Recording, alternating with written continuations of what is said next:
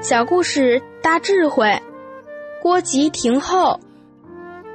在东汉时代，有个官员德行很好，名叫郭吉。他担任某地的地方官。当他在某村巡视时，忽然有一群孩子跑到他面前，对郭吉说：“大人，你下次什么时候再来？”郭吉算了一下时间。然后对小孩说：“我哪一年哪一天会再到这个地方来？”说完，孩子们就送他走了。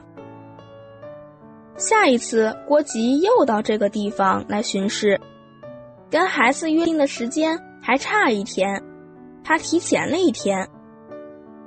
郭吉就跟仆人说：“我们今天不能进去，因为如此就失信于小孩。”所以，郭吉就在村外的野亭子过了一晚。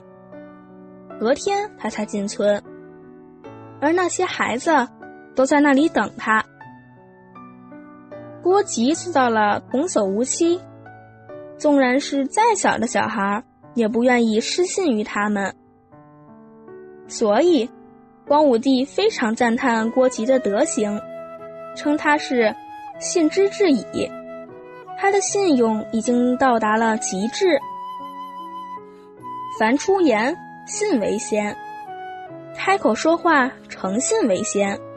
答应别人的事情，一定要遵守承诺；自己讲出来的话，绝对要放在心上去实践、去履行。